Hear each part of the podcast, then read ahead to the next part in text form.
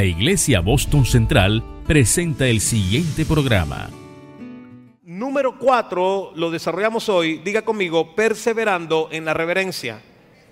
Cuando el apóstol Pablo habla acerca de el fruto del espíritu, el fruto del espíritu en resumen es la manifestación a través de nuestra vida, carácter, temperamento y demás de la obra del espíritu en nosotros. ¿Dónde lo relata? ¿Dónde lo habla? En el libro de Gálatas, en el capítulo 5.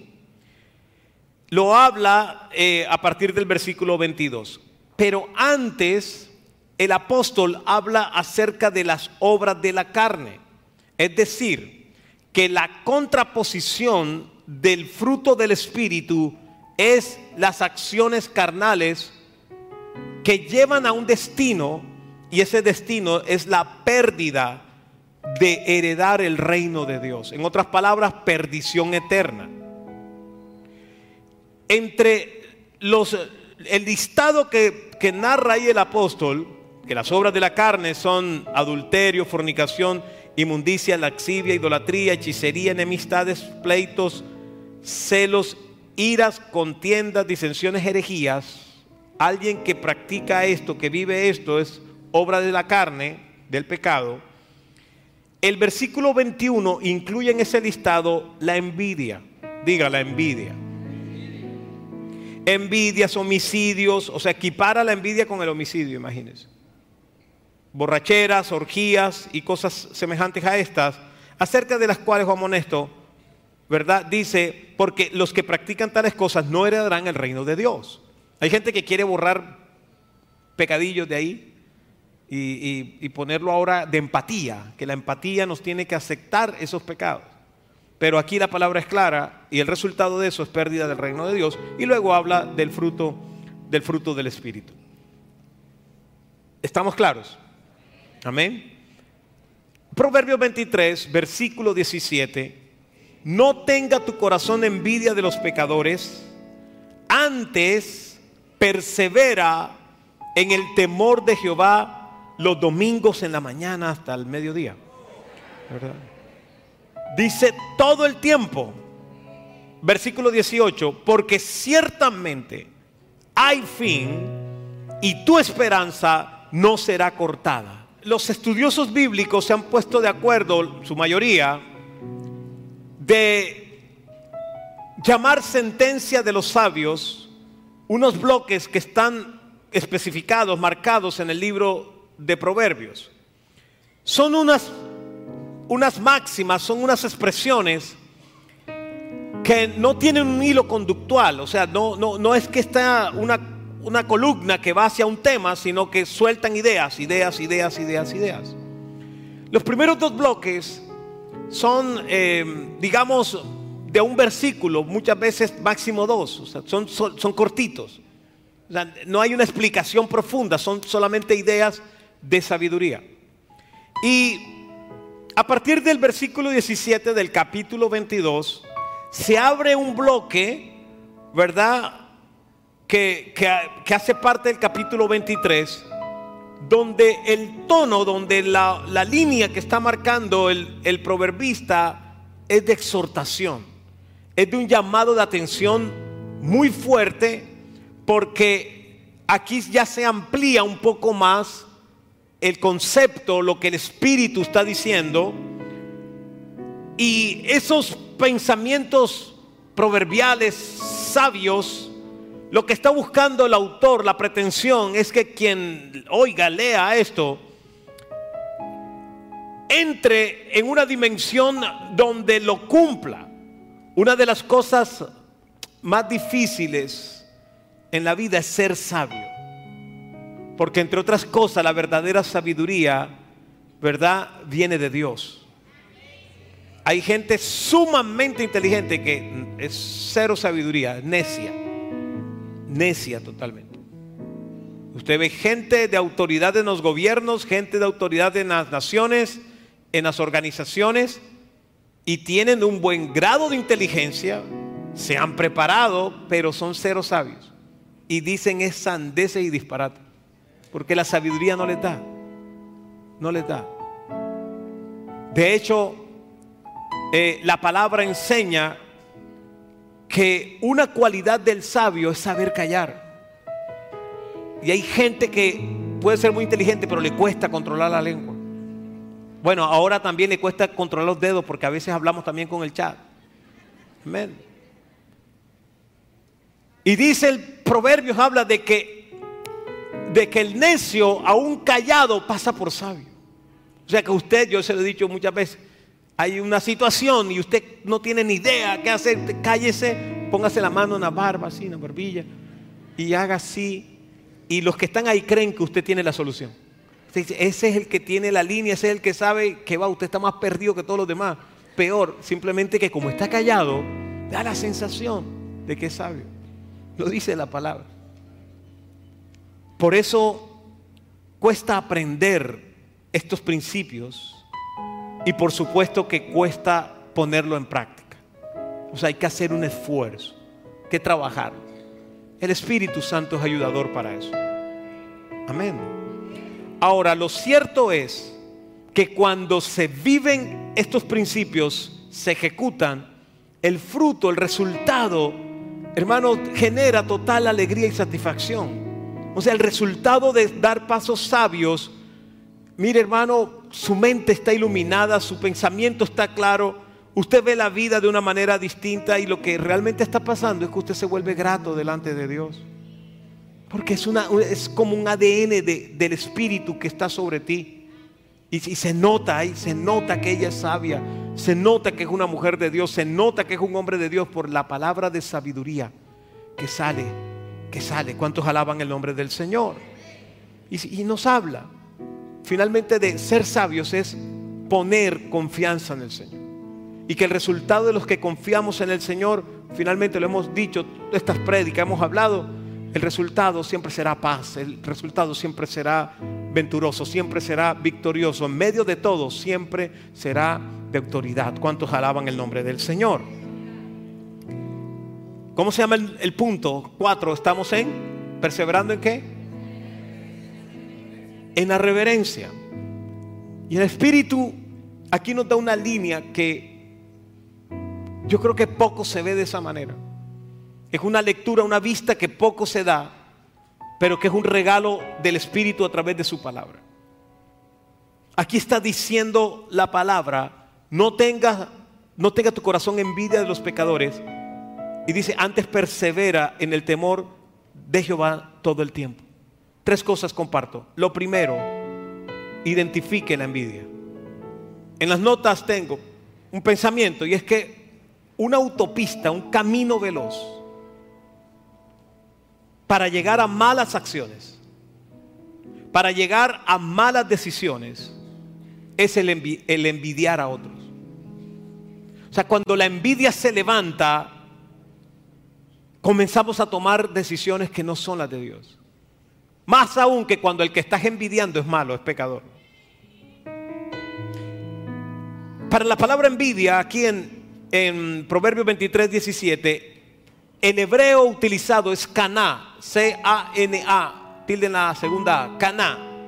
Es una raíz primaria hebrea que significa ser celoso en mal sentido. Salvo el ser celoso por las cosas de Dios, creo que es el único sentido bueno, el ser celoso siempre termina en problemado. Oiga, no hay nada peor que una persona celosa. Eso es terrible. El celoso obliga al, cónyuge, a la pareja, a que tiene que estar demostrando la inocencia todo el tiempo. Eso pasa en el seminario de parejas, que no es la prédica de hoy. No, no, pastor, no se meta conmigo, no me estoy metiendo con usted. Lo que le estoy diciendo, iglesia, es que es una batalla que se libra. La envidia es una batalla más cercana a lo que usted cree. Y hoy vamos a identificar esto porque nos, nos, da una línea que nos demanda un, discernimiento y una decisión de vida. Caná habla de, de ese celo en mal sentido, pero sobre todo habla, escuche, de, de que se es altamente competitivo comparándose con el otro. Cuando se habla de envidia, se habla de celo, se habla del compararse, con otra persona y lo que es peor es sentirse menos que esa persona. En las técnicas del mercadeo, del marketing, una de las cosas que nos enseñan en las escuelas administrativas y de ventas y demás es cómo piensa el comprador. Una de las cosas claves del mercadeo es enfocarse en el comprador, no solamente en el producto, en la necesidad del que compra. Porque la necesidad del que compra va a marcar la estrategia, va a marcar la tendencia, va a marcar la forma como tiene que llevarse. Amén. Amén. Bueno, eso lo dice la técnica. Y una de las cosas más interesantes es la comparación de la compra del hombre y de la mujer. Compran por motivos distintos. Y una de las cosas que se dice, ya no se dice técnicamente, se dice por debajo, esto es de pasillo lo que voy a decir, es que la mujer no compra para el hombre. O sea, no compra para que la vea el hombre, la compra para que la vea la mujer.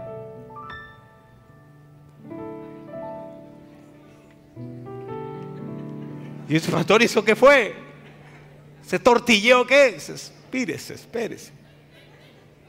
Porque en la forma y en la estructura inclusive del cerebro de la mujer, la, la competencia está ahí en el día a día, todo el tiempo, todo el tiempo. Y la mujer tiene unas cualidades producto de eso espectaculares. La mujer, por ejemplo, tiene un radar. La mujer tiene un sistema de analizar láser de milisegundos. De milisegundos. Yo contaba un testimonio poderoso que en un congreso, en un congreso, me acordé ahorita, era un congreso de, mujeres. La pastora Lisette estaba aquí y yo estaba sentado allá donde está el hermano. Y Lice terminó su intervención, su, su, asunto, y ella bajó por aquella escalera. Entonces yo, usted sabe, uno le echa el ojo a la mujer de uno, ¿sí no? Entonces yo estoy mirando el tema y, y allí donde están esa primera fila ya, cuatro hermanas, todas también del ministerio y todo lo demás, cuando Lice comienza a bajar la escalera, las cuatro, las cuatro, yo la estoy viendo de aquí, las cuatro hicieron, parece entrenada, parece practicado, y la vieron, vieron que venía caminando, y cuando comienza a bajar la escalera la miraron así, tum, tum, y bajaron la cabeza. las cuatro. Yo decía, ay Señor, me faltó grabarlo para llevarlo a una clase de mercadeo, para que vean que sí es verdad. En esos milisegundos ellas saben si los zapatos son triple A, si le pega con el moño de arriba, si el fajón es, es, original o no. E inmediatamente piensan en que tienen un matrimonio en 15 días. Esa moda le puede servir. ¿Quién le habrá hecho eso a la pastora? ¿De qué tela será? Le voy a... O sea, en milisegundos eso pasa, ¿verdad? Eso pasa allá. Aquí no pasa, los domingos no pasa. Pasa en el Congreso de Mujeres y en otro lugar. ¿Por qué? Porque la mujer se gestiona de esa manera. Por eso fue que crearon los maniquíes. El maniquí es un espejo. Paréntesis. Producto de las hormonas que le ponen al pollo, decía mi papá, tuvieron que armar maniquí de hombres. Porque hay hombres que también caen en la misma. Que se visten es para que lo vean otros hombres. Ese es otro tema. No, en serio, toca hacer una tesis ahí de eso. El punto es que le ponen el maniquí y la mujer se proyecta. La persona se proyecta. Ya pasan hombres también, repito. Se proyecta. Y tiene la ilusión, se compra con ilusión, se compra con aspiración, de que usted se va a ver igualita a una maniquí que es como 80, 50, 80. O sea, no es siquiera 90, 60, 90. Es, una cosa así. Usted tiene la vana idea, la ilusión de que usted se va a ver igualita a ella cuando se ponga la ropa. Hay unos aquí que, se, proyectan en ese maniquí que es fortachón y tal, y tiene el six-pack y no sé qué, y cree que poniéndose esa camisa se va a ver igual, se le va a salir la, chocolatina derretida y todo lo demás, ¿verdad? Entonces usted dice, me robaron porque no concuerda. Pastor, ¿usted qué está predicando hoy? Espere que voy para algo. El punto es, el punto es que cuando nosotros nos gestionamos, nos dejamos llevar por las obras de la carne nosotros no tenemos paz con lo que Dios nos ha dado.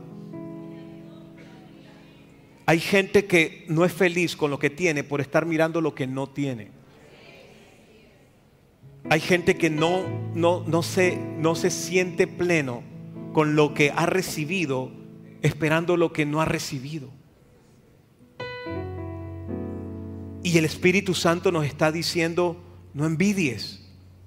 Y ahorita les dije, Gálatas 5, que es una de las obras de la carne que impide heredar el reino de los cielos. O sea que estamos hablando de algo serio.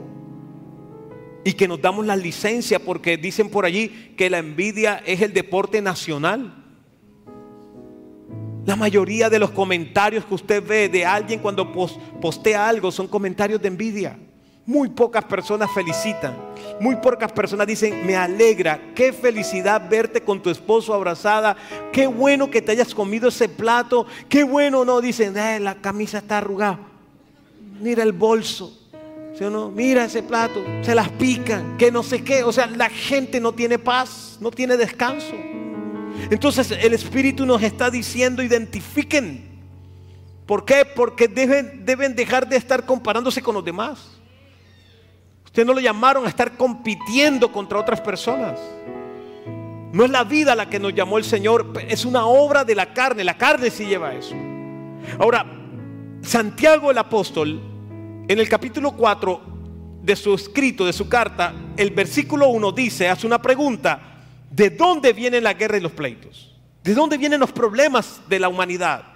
Dice, de las pasiones, las cuales combaten dentro de tu cuerpo. Entonces dice, codicias y no tienes. Matas y ardes de envidia y no puedes alcanzar. Luego dice, combates y luchas, pero no tienes lo que deseas porque no pides. No sabes cómo llevarte con el Señor. Y he dicho que una de de los significados de envidia es competir con otros. Y el apóstol Pablo dice un asunto también sumamente serio en Filipenses 1.5. El apóstol dice, algunos a la verdad, dice, predican a Cristo por envidia, por competencia. Que si fulano sale en el cartelito con la foto, yo tengo que salir también. ¿Qué hizo ese que llegó a la iglesia cinco años después que yo y está predicando y yo todavía no? Me voy de la iglesia. Hay rosca. Pastor, ¿qué hay que hacer para uno poder subirse algún día y hablar en ese altar? Competencia. El apóstol Pablo nos habla de ser competentes, que es distinto. Ser competentes es tener las condiciones. Pero la competencia no puede existir dentro de la obra del Señor. Cuando los discípulos entraron a mostrar competencia, se generó problemas. La madre de los hijos de Zebedeo, ¿quiénes eran los hijos de Zebedeo? Instituto Bíblico. ¿Mm? ¿Quién eran los hijos de Zebedeo? Ella le dice al Señor, Señor, Ponlo cuando estés en el trono, ojo, ojo el contexto.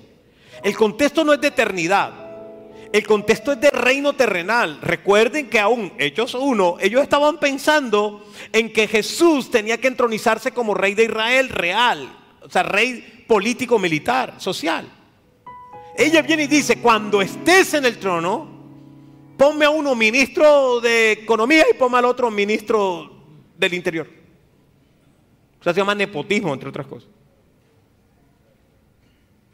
Jesús viene y le dice, usted sabe la historia, no está en mí, tienen que beber la copa, tal, están dispuestos a morir y demás y demás. Eh, no vinimos para ser servidos, vinimos para servir, lo nuestro servir, que los hombres se enseñorean, que los grandes se enseñorean, tal y tal y tal y tal. Pero luego dice que hubo disensión entre los discípulos a causa de la petición. Oye, ¿estos cómo hicieron eso? ¿Cómo se atreven a pedir un puesto? Los otros estaban diciendo, yo, ¿por qué no lo pedí primero? ¿Sí o no? ¿Por qué no lo? O sea, en otras palabras, la mayoría de los casos de crítica tienen que ver con que deseo lo que el otro tiene. Tiene que ver con que anhelo lo que el otro es. Que aparece la foto en la Torre Eiffel de fondo, entonces lo critico porque quieres estar allí.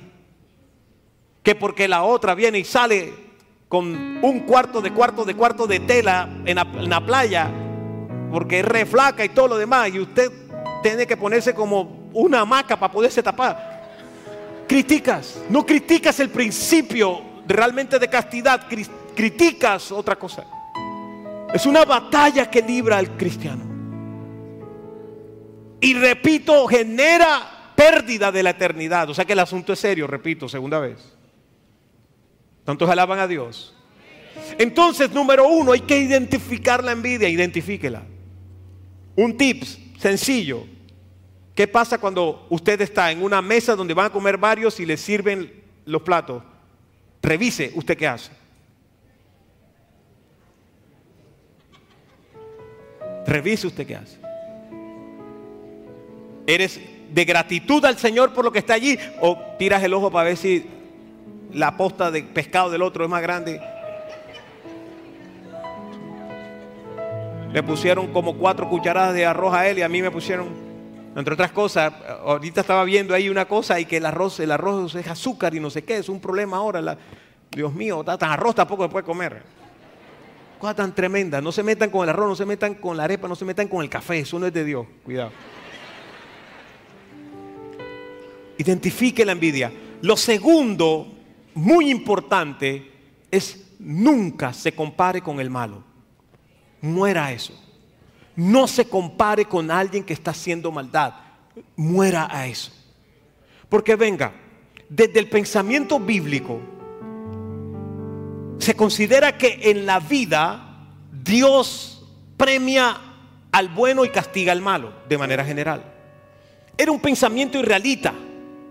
Luego, cuando uno ve que alguien malo está triunfando, a uno le cuesta y hay una dura prueba en nuestro corazón. En la iglesia del Señor, en el pueblo del Señor, cuesta entender que una aparente vida próspera de un impío, ¿cómo se va a dar si está en maldad? ¿Cómo se va a dar? ¿Cómo va a tener triunfo? ¿Cómo va a tener éxito? ¿Dónde está Dios? ¿Dónde está la justicia de Dios? ¿Acaso Dios no ve lo malo que es? Cuando uno ve que alguien bueno muere y el malo sigue vivo, ¿cómo sigue el malo vivo? ¿Dónde está Dios? ¿Cómo es posible que el compañero de local, de, de negocio, roba luz, roba el IVA, roba los impuestos, compra robado, le está creciendo el negocio, ya va para el otro lugar. Y usted que compra bien, que paga el IVA, que hace lo demás, que ora en la mañana, que ora en la tarde, que bendice a lo, a lo, usted está que cierra. ¿Mm? Entonces usted dice, ¿dónde está Dios? ¿Dónde está Dios? Gente que de verdad es perversa. Parece que le está yendo bien. Entonces batallamos si cedemos o no cedemos, si seguimos fieles a Dios, a la palabra, o si nos vamos a cumplir lo que ellos están haciendo, ¿cuántos alaban el nombre del Señor? Entonces, no madurar, escuche esto, no madurar este pensamiento, no entender con madurez, no solamente va a traer confusión, sino que también va a traer frustración. Porque usted va a decir como que no es tan justo Dios. Usted se confunde. Y además dice, yo como que, ¿para qué sigo insistiendo en portarme bien si me va mal? Entonces usted se frustra. Cuando yo junto la frustración con la confusión, entonces ¿qué aparece? La tentación de ir al camino del impío y hacerlo como él hace. Usted dice, yo para qué soy bobo, yo para qué estoy perdiendo el tiempo. Esto no va a tener resultado. A mí me pasaba, le hablo a los jóvenes, le hablo a mis muchachos acá. En, mi tiempo de universidad, en pregrado, terminaba un viernes de clase, llegaba, era organizar instrumentos e irnos al servicio de viernes. Por lo general en, uno de los, de los estadios. Comenzaba viernes. El sábado en la mañana ayuno en este lugar. Servicio de jóvenes en la tarde, noche, tocando. Domingo en la mañana, pegado ahí al pastor, tocando. Después, como a las 5, no, que vamos a tal lado a predicar, que vamos a una campaña, tocando. Lunes en la mañana llegaban los compañeros. Pasábamos lista. ¿Tú qué hiciste? Salía uno. No, yo me fui para el, para el rodadero con Alea. No, emparejado, embollado. Mire, estoy todavía guayabera todavía. Tufo todavía. El otro no, me fui para Cartagena. El otro estuve en un pico. El otro estuve en no sé qué. El otro, todo el mundo, tú David. Yo, bueno. En el piano. Ah, tú estás perdiendo la juventud. ¿Qué te, pasa, pelado? No sé qué, ven, estás perdiendo la vida. Te tienen ahí, aleluya, aleluya. Ah, pobrecito. Casi todos los fines de semana, por año. Ahí hay que tomar una decisión. Hay que tomar una decisión. Y esa decisión va a marcar destino. Yo tomé la decisión de serle fiel a Dios. Tentaciones, todas las que quieras. Oportunidades, hasta para tirar para el techo. Fiel a Dios. Burla, también. Pasar de bobo, sí. Lo insultaban a uno también. Sospecha de que es gay, también. Todo lo que quieras. Oye, pero tú eres qué, qué te pasa, no estás viendo lo que tienes aquí, disfruta. No, yo soy la fiel a Dios. Uno, otro, todo el tiempo. Concentrado en mis estudios. Antes de graduarme de pregrado, ya comencé mi primer posgrado. Cuando terminé, me gradué, le llegué a dar clases a compañeros míos. Fui profesor de ellos. Ellos se estaban quedando por estar en el desorden, estaban perdiendo asignatura, perdiendo dinero, perdiendo tiempo. A este lugar han llegado es compañeros míos de la universidad que ni siquiera terminaron una carrera y hoy muchos hasta en, en, labores sumamente complicadas siendo muy inteligentes. La inteligencia no es igual que la sabiduría. Iglesia, la clave está en no ceder, en no envidiar al malo. Si el vecino tiene la casa suntuosa con carro del año al lado, pero es producto de una vida torcida, de, malos negocios, de mala situación, eso va a tener una consecuencia, eso va a tener un resultado. Por eso el proverbista en el capítulo 3, ahí en Proverbios, versículo 31, dice, no envidies al hombre injusto, ni escojas ninguno de sus caminos, porque Jehová abomina al perverso, Jehová abomina al perverso. Y luego dice, mas su comunión íntima es con los justos. La maldición de Jehová está en la casa del impío. La casa del impío no es solamente el techo y cuatro paredes, es su heredad, es su herencia, su linaje, sus generaciones. La maldición de Jehová está en la casa del impío, pero bendecirá la morada de los justos. Es una promesa de Dios. Entonces, lo primero, estamos hablando de perseverar en la, reverencia. Identifique la envidia, es un problema serio. Lo segundo, no se compare con el malo, no envidia al malo. Lo tercero, ¿cómo vencemos la envidia? ¿Cómo la vencemos? Si caemos muchas veces en la situación, pastor, ¿cómo hago para no caer en la envidia? Mire, los sabios, los proverbistas, los profetas, animan, el mismo Cristo, a, insistentemente animan a perseverar en el temor a Jehová en todo tiempo. Diga, temer a Jehová en todo tiempo.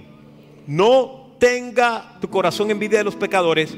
Mire cómo se enfrenta. Antes persevera en el temor a Jehová en todo tiempo. Hago una pausa. Quiero que note algo. Que lo note con su espíritu, espiritualmente. Ojo, iglesia. Estamos hablando de la envidia. Estamos hablando de que la envidia trae unas consecuencias. Pero pareciera un asunto fuera de contexto que la contra a la envidia es temor a Jehová. Porque la contra sería guarda tu corazón y no tengas envidia. Parece, no. Se necesita desarrollar temor a Jehová. Se necesita sabiduría. Cuando dice la palabra temor, viene del hebreo yirá, con y de yuca, que significa reverencia. Cuando habla de temor a Jehová, no está hablando de miedo que me va a matar y que me va a mandar rayos. No, está hablando de reverencia. Está hablando de honra, está hablando de respeto. Y además habla de tiempo. Mire, debe llamarnos la atención. Porque el texto dice, antes persevera en el temor a Jehová todo el tiempo. Cuando habla de tiempo, el hebreo es John, Y de yuca sin suero, o M, que significa día, significa momento, significa año, significa era. Por primera vez aparece en el texto bíblico en Génesis 1.5, cuando Dios crea el cronos, el tiempo, con las lumbreras, y con la, la luz se llama día, eso está usando John, noche, la oscuridad. El punto cuál es, ojo con esto, comenzamos a fallar, estamos hablando de la envidia, comenzamos a fallar cuando somos selectivos en la reverencia a Dios. ¿Cómo así?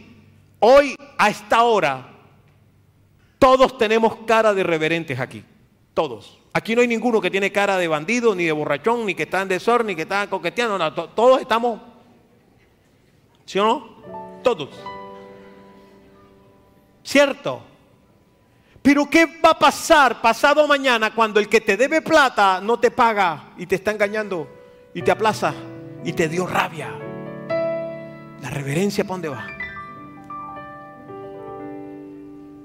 ¿Qué va a pasar cuando aparece el Ken que llega al local y te comienza a hablar y tal, no sé qué, pi, pra, tin? Y a ti el, el, cabecita puerco no ni te mira y viene este y te está echando y te está calentando el oído. ¿Qué va a pasar? ¿Dónde está la reverencia? La reverencia es en todo tiempo. No es religión, es relación. Reverencia a mi Padre Celestial. Lo honro por lo que Él es. Ahora, aquí viene algo muy importante. Cuando hablamos de reverencia, por lo general es el efecto de nosotros al reconocer la santidad de Dios. cuando pensamos reverencia, pensamos en santidad.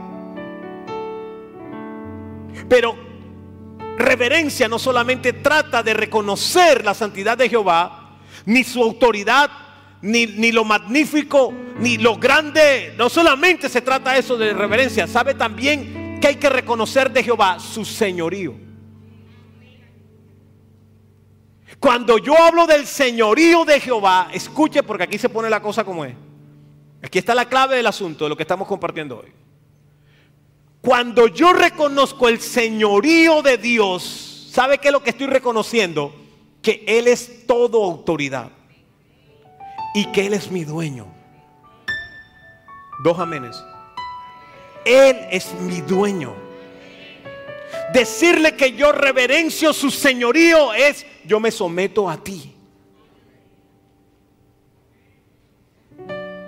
¿Por qué se contrapone? Con, ¿Por qué se, se batalla la envidia con el temor a Jehová, con la reverencia a Jehová? Porque yo estoy diciendo, no me, no me muevo, no me domina lo que esté pasando en lo terrenal, sino tu presencia, tu verdad. Y te reconozco como mi autoridad. No solamente somos hijos, también somos siervos y siervos nos hace esclavos. Pastor, yo sé, los amenes se acaban. Cole, pastor.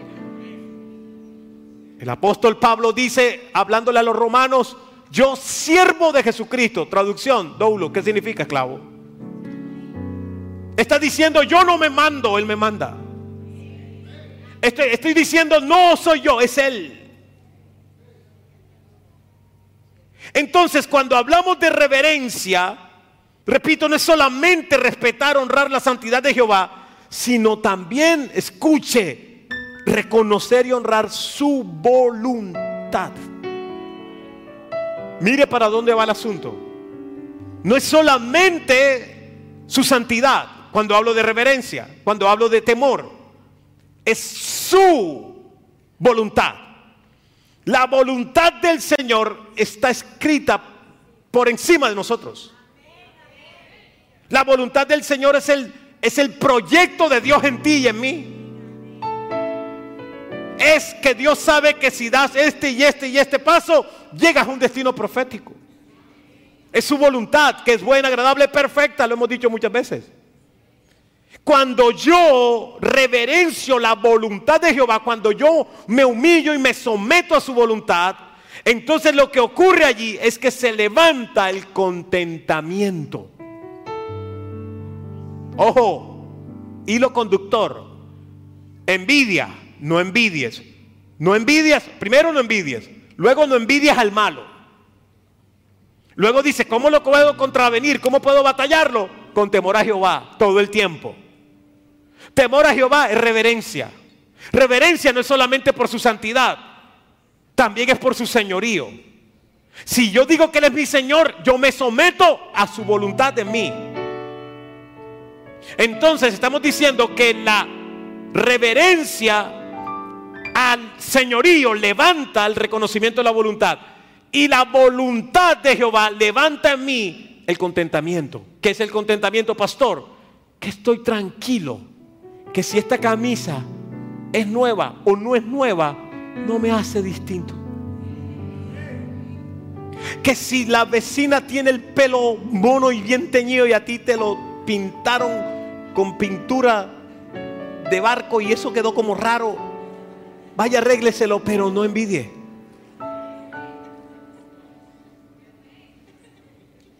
Que si el otro llega al negocio con una camioneta del año y usted todavía está ahí en su, en su, en su topolino, tranquilo. Yo no estoy diciendo que no aspire. Yo no estoy diciendo que no visione. Por el contrario, trabaje duro para crecer. No, yo no lo que le estoy diciendo es que descanse en el Señor en contentamiento. Sea feliz con lo que ya tiene. Sea feliz con lo que ya hay. Sea feliz con lo que está en sus manos. Sea feliz con lo que el Señor ha permitido que tú tengas. Hermano, mire, usted ha llegado aquí por sus propios medios. Usted se levantó esta mañana, se bañó, espero. Desayunaron algunos, otros ayunan. Llegó aquí, se sentó. Usted está sentado porque quiere. Si usted se quiere poner de pie, se pone de pie. Si usted quiere levantar los brazos, levanta los brazos.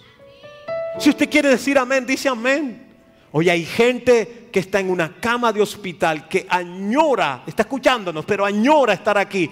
Usted tiene ese tesoro, esa persona no lo tiene. No lo tiene. No lo tiene.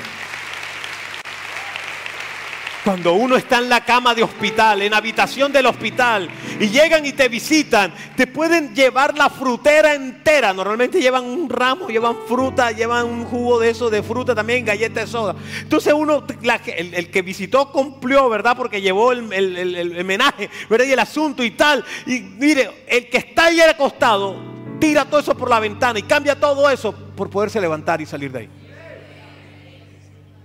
¿Qué le quiero decir? Que cuando yo reconozco el señorío de Dios, yo sé que cada momento es una estación. Y la palabra me enseña que Él me lleva de un lugar a otro mejor lugar. Que mi comienzo es pequeño, pero el Señor me va a llevar al lugar grande.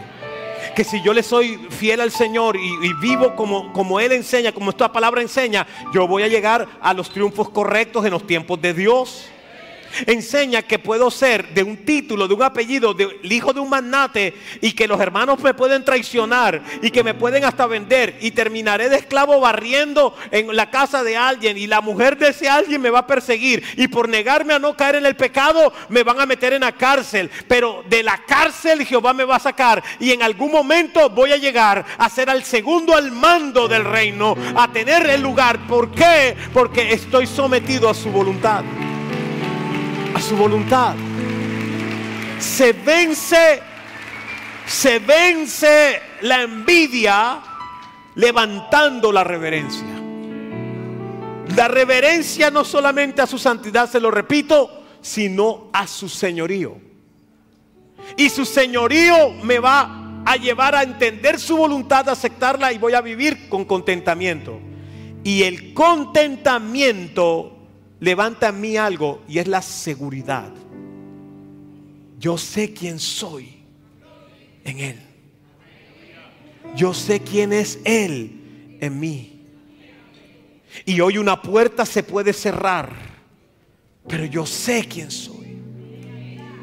Y una puerta Él abrirá porque yo sé quién es Él. la seguridad se va a presentar en tu corazón y una persona segura jamás será envidiosa. Te lo repito, una persona que sabe quién es jamás va a envidiar. Cuando veo al hermano que está allá en Buenos Aires, entonces yo no solamente lo felicito, le doy gracias a Dios porque el hermano está allá. Le digo, ven acá, averíguate cómo es el asunto, los hoteles, cómo es el transporte, cómo es la cosa, para tener información. Quizás hoy no tienes el dinero, pero tú estás alegre por lo que le está pasando a él y él te inspiró. Eso es distinto. Eso es diferente. Cuando ves que el hermano fulano, que tú le diste clase en la elite, hoy está predicando y tú aún todavía no has predicado, tú te gozas. Y dices, Señor, gracias porque el trabajo se hizo bien hecho. Eso es saber quién soy. El inseguro envidia todo el tiempo. Y esa obra de la carne te quita la heredad del reino. Entonces, el Espíritu nos dice, perseveren, estamos hablando de perseverar, hoy en la reverencia, en el temor, todo el tiempo, para vencer la envidia. ¿Cuántos alaban a Dios? ¿Cuántos alaban el nombre del Señor? ¿Cuántos alaban el nombre de Dios? Ahora, dice el versículo 18, porque ciertamente hay fin y tu esperanza no será cortada. Quiere decir este texto que perseverar en la reverencia a Dios nos asegura algo y es el cumplimiento de sus promesas. El cumplimiento de sus promesas. El logro, las metas. Entonces, ¿sabe qué? Nuestra esperanza no será defraudada. Ahora aquí viene un asunto serio. Vamos perfilando para terminar. Una pregunta. Y es, pastor, esa recompensa, ese premio, ¿será en esta vida o en la eternidad? Porque usted puede decir, yo he visto gente muy buena que se fue de este mundo sin ver cumplimiento de algunos sueños.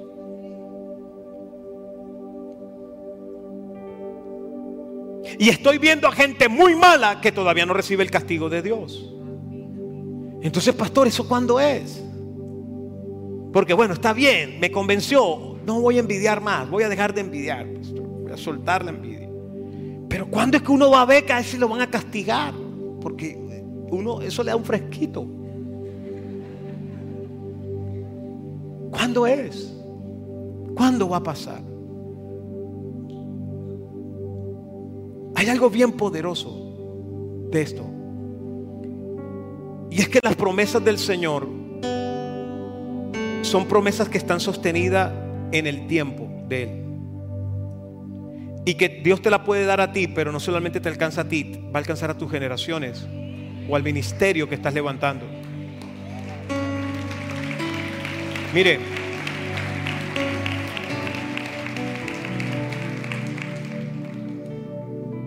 Yo he contado la última vez que el pastor Carlos estuvo aquí, en este lugar, su última vez, no fue pisando este lugar, aquí.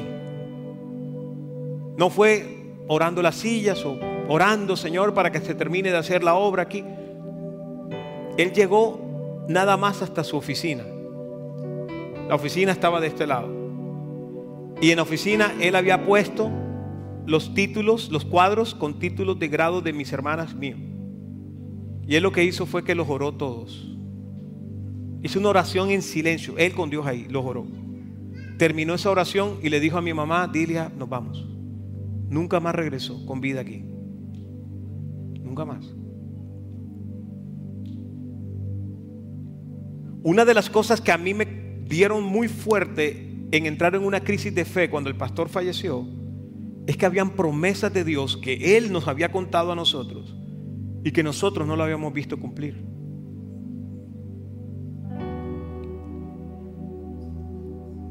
Entonces pareciera que es mentira la Biblia, cuando dice que el resultado del justo será cumplimiento de promesas de Dios. Parece mentira si uno lo ve así. Como dos o tres años antes de que él falleciera, le he contado el testimonio muchas veces, en un camino a Tasajera, andando hacia allá, me dijo que Dios le había hablado de una emisora Radio Vida Nueva que se la daba. David. Y me decía, tienes, tienes que hacer A, B, C. Él me dio la instrucción de lo que yo tenía que hacer. Cuando él fallece, no hay ninguna emisora. No había emisora. Pareciera que Dios se equivocó. Pareciera que Dios mintió. Parece que nos tiene que dar la licencia para ir a pecar. Porque Dios falló. Unos años después de su muerte, Dios nos permitió adquirir la emisora. De lo que Dios le había hablado a él, se cumplió. Abrió, allá usted ha visto la foto muchas veces en una casa de barrio, un colegio internacional. Boston International School con una pancarta de esa como de fiesta de carnaval. Y se murió, se fue, ningún internacional. Que pensar que hoy, 20 años después, Dios le ha dado el honor al colegio de ser el primer lugar IFEX en Colombia. El punto cuál es, que, los reyes somos más que no sé qué. No, el punto cuál es, entender que tu vida es generacional. Y que tú no solamente pecas, te, te abstienes de pecar para, no solamente por tu salvación, sino para no afectar tu linaje. Porque hay cosas que si tu linaje, si tú, perdón, no la rompe, tu linaje la va a tener que batallar. Va a tener que lucharlas.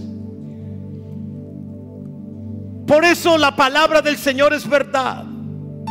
Cuando enseña que las promesas de Dios se cumplen. Y que por muy tentado que usted esté para envidiar al, al, al impío, al pecador y hacer lo que él hace, usted va a vivir, hágalo distinto y viva para el Señor. El Salmo 37, que se lo dejo de tarea, lo he puesto en todos los servicios. Esta semana, estudielo todo. Bárralo, haga su devocional con este salmo. Vaya despacito, lo vaya evaluando. Dios le va a hablar mucho. Leo algunos versículos. Dice el versículo 1, no te impacientes a causa de los malignos, de los que hacen mal. Ni tengas envidia de los que hacen iniquidad Dice, porque como hierba serán prontos cortados y la hierba verde se secarán. Confía en Jehová y haz el bien. Y habitarás en la tierra y te apacentarás de la verdad. Deleítate a sí mismo en Jehová. Y Él concederá las peticiones de tu corazón. No envidies al malo, deleítate en el Señor. No envidies al malo, gózate del proceso. Gózate del proceso. Si el Señor trajo un proceso de restauración a tu matrimonio, no esperes que todo quede sano en dos, tres días. Será un proceso. Los errores que se cometieron en el ayer no se cometerán, no se van a cometer ya hoy. Las malas acciones no volverán a aparecer. ¿Por qué? Porque hay corrección. Dios te había dado un ministerio y, fracasaste en el ministerio, lo tiraste. Hoy no eres ni, ni sombra de lo que el Señor te prometió. No quiere decir que la promesa cayó. Deleítate en Jehová, que Él concederá las peticiones de tu corazón. Deleítate en el Señor. Dice este bendito texto, Dice, encomienda a Jehová tu camino y confía en Él y Él hará. Exhibirá tu justicia como la luz. Recuerde, día, John, todo el tiempo. Está diciendo, exhibirá tu justicia todo el tiempo. Dice, y tu derecho como el mediodía. Versículo 25, venga. Dice, joven fui y he envejecido y no he visto justo desamparado, ni su descendencia que mendigue pan.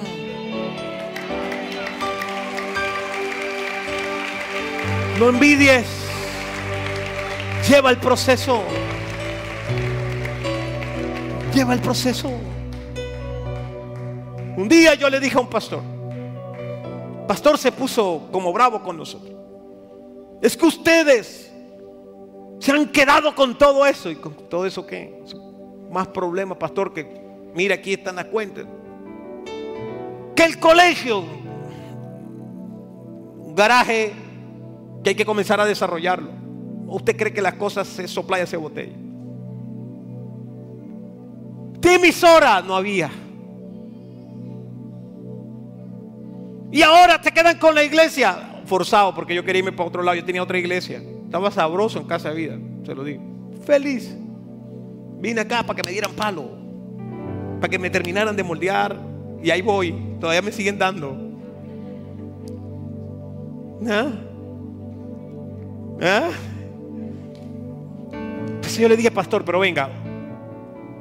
Usted está bravo. Pero la palabra enseña que el justo en su descendencia verá algo. La descendencia del justo no va a bendigar pan. Entonces créale a la palabra. Que lo que está pasando con estos que somos tan imperfectos pasará con usted y mejor. Porque usted es mejor. La palabra se cumple. No, no solamente se trata de ti, se trata de los tuyos. Tus hijos te están viendo. Tus generaciones te están viendo. Esas generaciones anhelan que tú hagas la tarea correcta. Créame que es sumamente decepcionante para un hijo suyo escucharlo envidiar a otra persona. Y lo que le estás sembrando es que aprenda a envidiar a otros. Si usted ha caminado en ese territorio, hoy rompa eso y sienta a sus hijos. Y la próxima vez que venga y diga, no, que el televisor de la otra casa tal cosa, que lo otro del tal otra cosa, usted dice, ¿sabes qué? Tranquilo, hijo. Confiemos en el Señor. Deleítate en Jehová, que Él concederá las peticiones de tu corazón.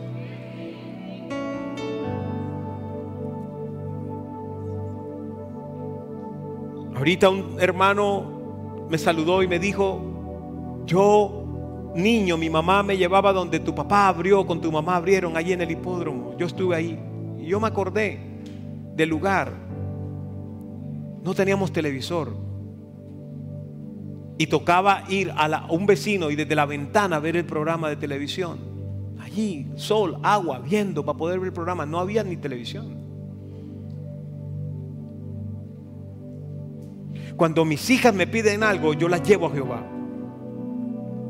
Y le estoy diciendo, pídanlo al Señor. Digo, va a usar a papá, va a usar a mamá, pero pídanselo al Señor, se llama dependencia.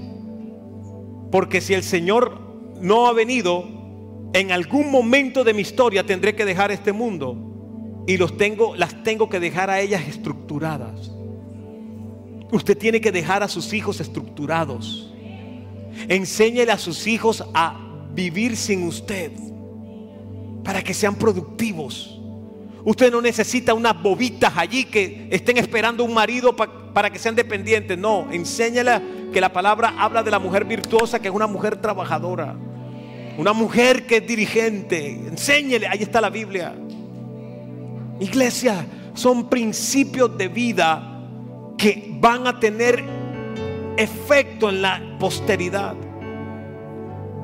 Se vive en la eternidad, claro que sí, pero también se vive en el tiempo trabaje.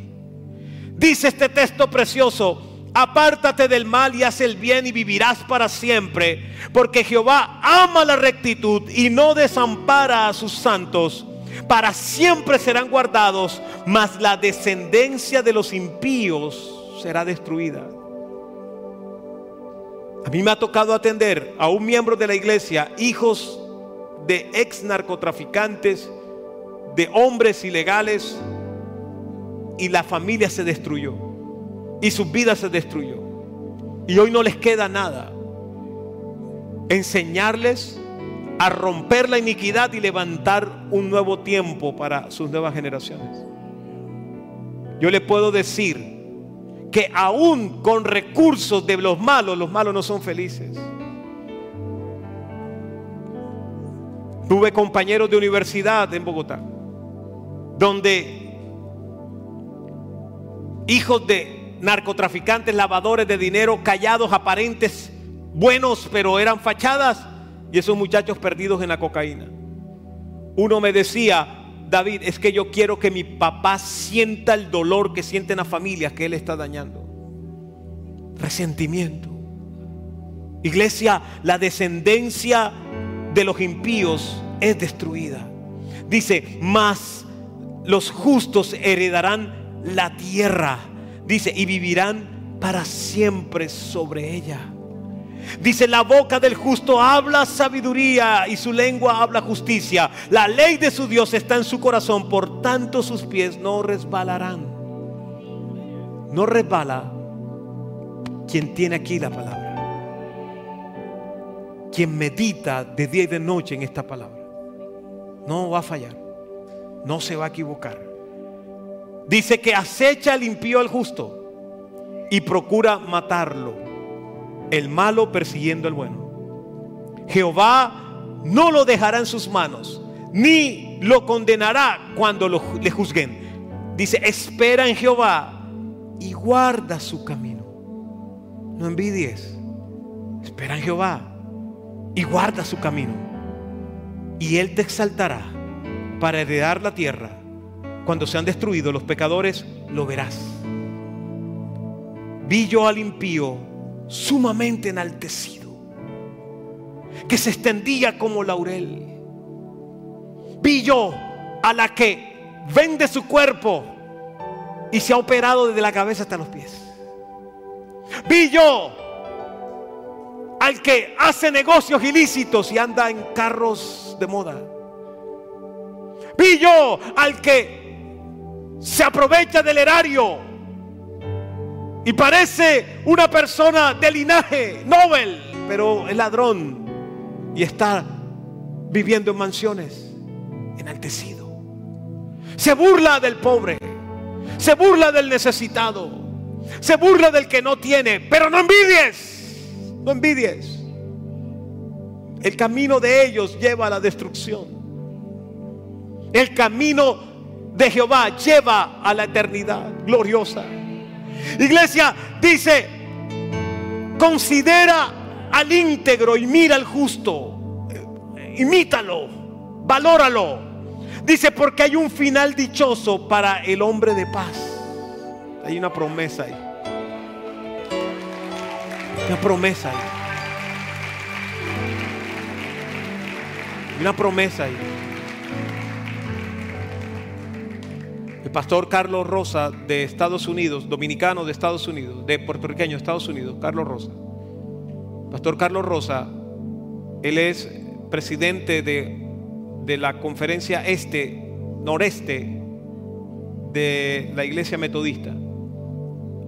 Pastor Carlos, Dios lo trajo aquí, enviado de Dios, recién muerto Pastor Carlos él recibió una palabra en otro país que tenía que venir a Barranquilla, Colombia, y el punto de referencia era una palmera.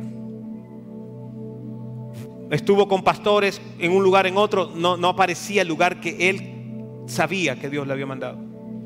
Llegó aquí cuando no había nadie, cualquier día, y lo recibió un hermano en la congregación que acompañaba aquí a la pastora Dilia.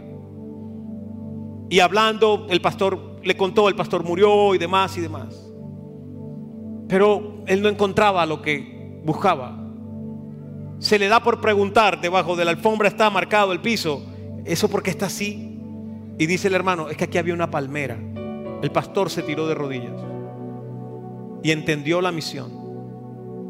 En horas nos reunieron a la familia y el pastor nos dijo algo. Ustedes están dolidos porque el Señor aparentemente no sanó a su papá. Pero yo quiero decirles que mi papá, pastor, el papá de él, pastor, también con la misma enfermedad, muriendo, le clamamos al Señor. y lo condicionamos y le dijimos que si no lo sanaba, entonces nosotros dejamos de servirle. Y mi papá, mi papá salió de esa crisis y quedó vivo, pero su enfermedad siguió y comenzaron a amputarle el cuerpo, los pies, después las piernas, parte de... Y papá, dice él, terminó resentido con Dios, dolido con Dios, renegando de Dios. Cuando él dice eso, yo me voy a mi papá. Y tuve la oportunidad y el honor de estar en los minutos finales, segundos finales de vida de mi papá en esta tierra. Y yo no vi a un hombre sufriendo. Yo vi a un hombre dichoso en paz. Le dije al oído, viejo, vete tranquilo yo me quedo con mamá, mis hermanas, y vamos a trabajar en la obra del Señor. Diciéndole eso, con una palabra de amor, papá se fue. Considera al íntegro y mira al justo, porque hay un final dichoso para el hombre de paz. No envidia a nadie. Usted no tiene que envidiar a nadie. Lo que usted tiene es grande. Es muy muy, muy grande. Colócase sobre sus pies. Levante sus manos al cielo. Y dígale, Señor, hasta hoy fue, no envidio nunca más. Usted no va a envidiar nunca más. Usted se va a deleitar en el Señor. Y Él va a conceder peticiones del corazón. Trabajo por hacer todo el que quiera.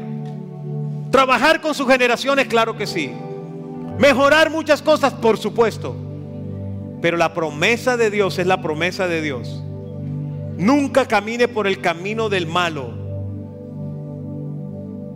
No envidia al malo. Crezca en el temor a Jehová. Todo el tiempo. David termina el Salmo 37 diciendo, mas los transgresores serán todos destruidos. La posteridad de los impíos será extinguida, pero la salvación de los justos es de Jehová. Y Él es su fortaleza en el tiempo de la angustia. Jehová los ayudará y los librará. Los libertará de los impíos y los salvará por cuanto en Jehová esperan. Esa es nuestra promesa. Esa es nuestra promesa. Por eso, la lección cuál es? Tengo que reconocer la reverencia a Jehová. No solo por su santidad y lo que Él es, sino por su señorío. El señorío me va a revelar su voluntad. Y yo me someteré a esa voluntad. Y cuando yo vivo bajo la voluntad de Dios, aparecerá en mí el contentamiento. El Jehová dio, Jehová quitó, bendito es el nombre del Señor. Y el contentamiento levantará en mí la seguridad. Y esa seguridad habla de quién eres tú para Dios. De quién eres tú para Dios. De quién es Él. Él es mi Padre. Así que usted no está sola, no está solo. Nunca más, nunca más. Padre, levantamos nuestras manos a ti, Señor. Y te decimos, Dios, gracias. Te decimos, Señor, gracias por tu palabra. Clamo, Señor, para que sea palabra de bendición, oh gloria, aleluya, a nuestras vidas. Padre, clamo, Señor, para que el propósito, el cometido tuyo lo cumplas en cada persona, en cada persona, en cada hermano. Si aquí hay alguien que viene por primera vez, segunda vez, tercera vez y dice, Pastor David, yo quiero entregarle mi corazón a Jesús. Yo quiero abrir mi corazón al Señor. Yo le pido que donde esté, salga de allí rápidamente y venga aquí al altar para orar contigo y por ti en quizás, sin duda alguna, la decisión más importante de tu historia. anime a alguien a que venga. Anímelo, inspírelo a que venga. Levante sus manos al cielo, iglesia, y adore a Dios.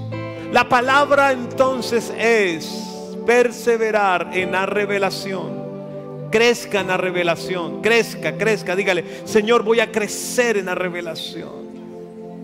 En la reverencia de ti. En creer, Señor, que tú eres Dios santo. Pero que también eres el Dios, Señor, de mi vida. Y el señorío de Dios te va a revelar su voluntad. Y su voluntad te va a mostrar la capacidad de tener contentamiento con lo que vives. Y el contentamiento te hará una mujer, un hombre seguro. Ustedes que están aquí al frente, le pido que cierren sus ojos. Se presentan delante del Señor. Si hay alguien que está en transmisión, y quiera hacer esta oración, donde quiera que esté, levante una mano al cielo, la otra colóquela en su corazón. Y le invito que repita después de mí esta oración, es una oración guía. Y hágalo con fe. Diga, Señor Jesús. Diga fuerte, Señor Jesús. Me, presento delante de ti. reconociendo, mi, pecado, mi, falta, pero también reconozco, tu, amor por mí.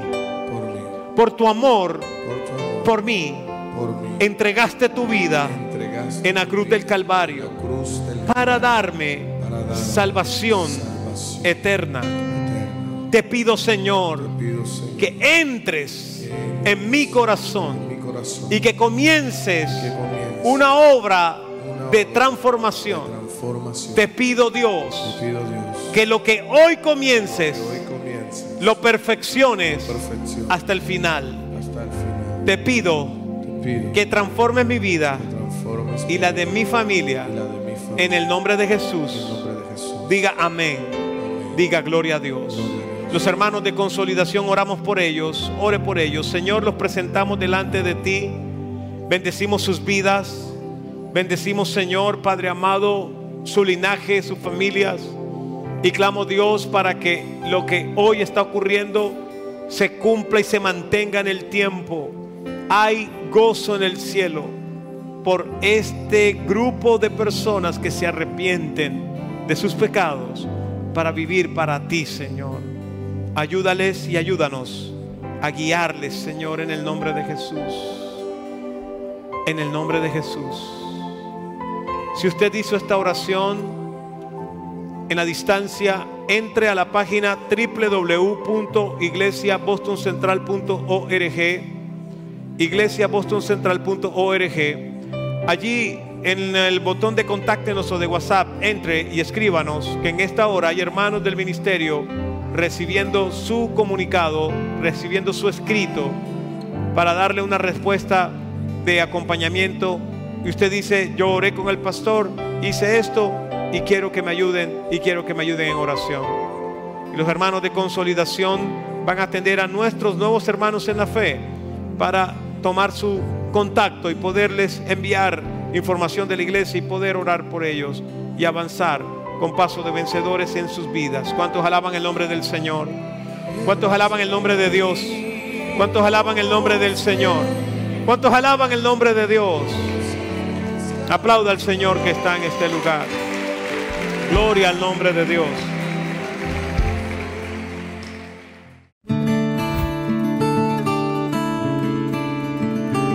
La Iglesia Boston Central presentó el anterior programa. Dios te bendiga.